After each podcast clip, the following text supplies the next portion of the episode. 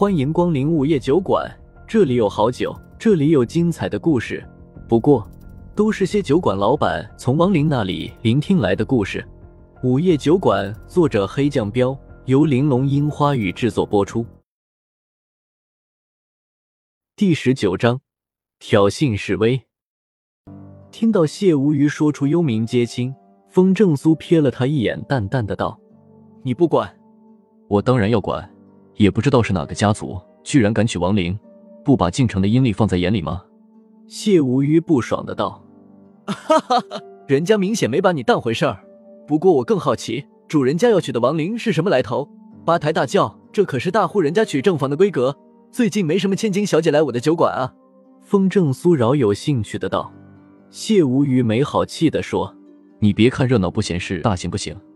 风正苏一本正经的道：“我没说错啊，要是幽冥娶亲，不用你说，我也会阻止。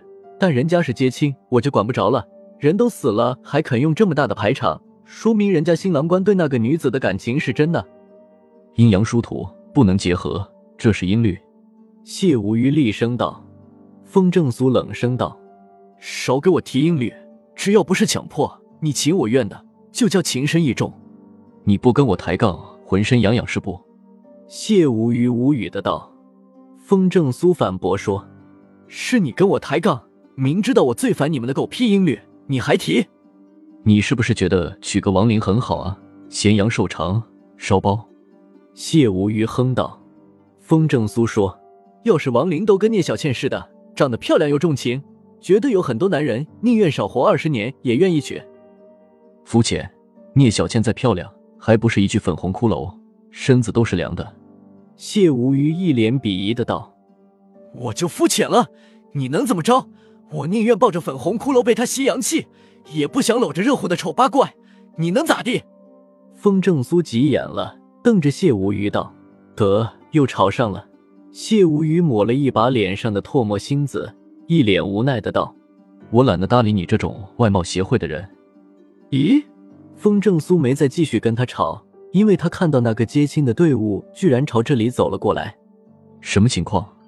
谢无虞的表情重新凝重了起来。唢呐匠还在卖力的吹着，八个轿夫三步一退的继续走。不一会儿后，接亲队伍就停在酒馆的门口。停下之后，轿夫将大花轿放在了地上，唢呐匠也停止了吹。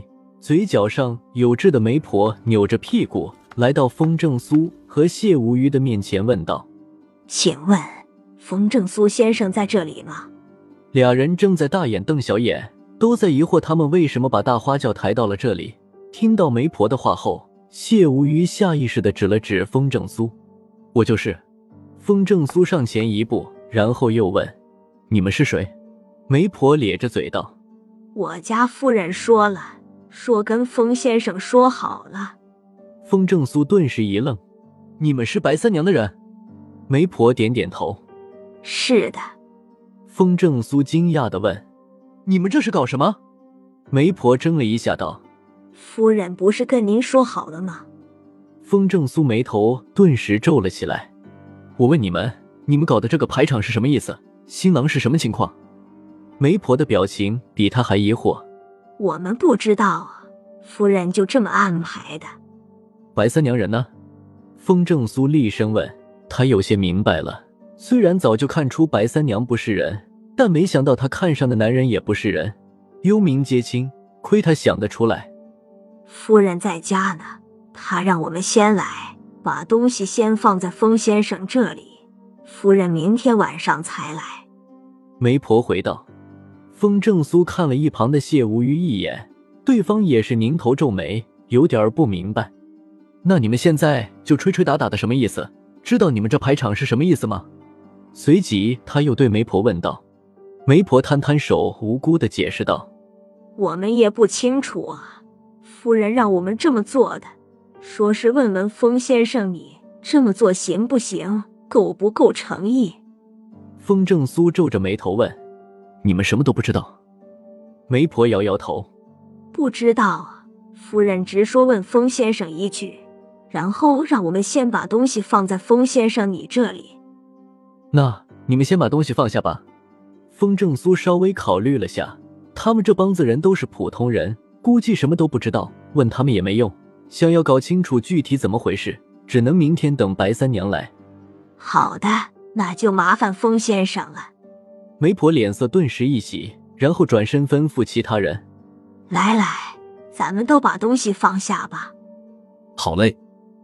唢呐匠和其他人纷纷把手中的乐器放在了酒馆的门口，轿夫也把花轿往门口挪了挪。媒婆如释重负的松了口气，又对风正苏道。那我们就先走了，麻烦风先生看着点东西，别让人给偷了去。风正苏摆摆手，示意他们可以走了。一群人都跟风正苏打了个招呼，便一脸轻松的走了。这是什么情况？等人走后，谢无鱼才开口问道。风正苏道：“我也不是很清楚，那个白三娘就是你说的那个富婆。”谢无鱼想了想道。风正苏点点头，虽然我还暂时不清楚她是什么，但她提前一晚就让人把东西送过来，说明了两件事。什么事？谢无鱼问。风正苏深吸了一口气道：“第一，他真的不是人。废话，正常人谁会安排幽冥接亲的排场啊？”谢无鱼说。第二，他完全没把我们两个放在眼里，虽然我看不穿他的身份。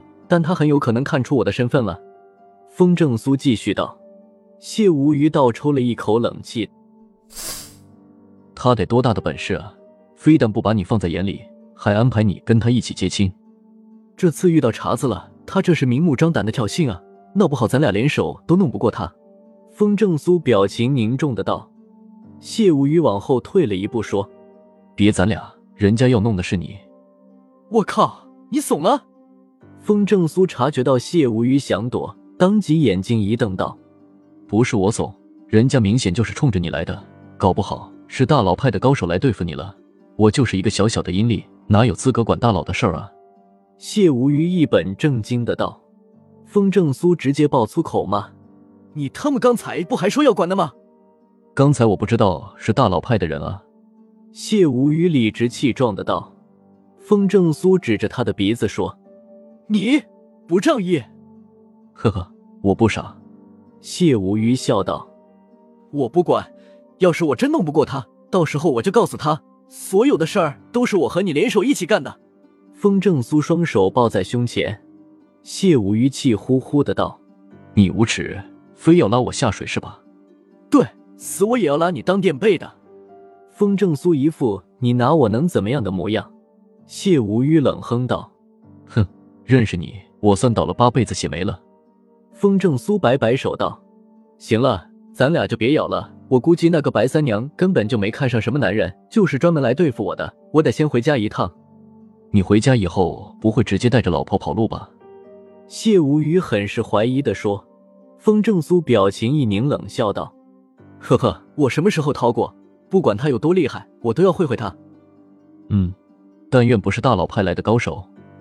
谢无鱼点点头，有些忧心的道：“风正苏不在意的说，放心吧，如果真是你们的人，我不会让你难做的。不过你今晚就别睡了，帮我看着点东西，明天一早我就回来。”说完这句话，风正苏就直接开车走了。白三娘再厉害，他也不怕，但是还有老婆胡依依呢，明晚说什么都不能让他来。混蛋！谢无鱼一时间没反应过来。看到风正苏开着车一溜烟跑了，气得直跺脚。又到了酒馆打烊时间，下期的故事更精彩，欢迎再次光临本酒馆听故事。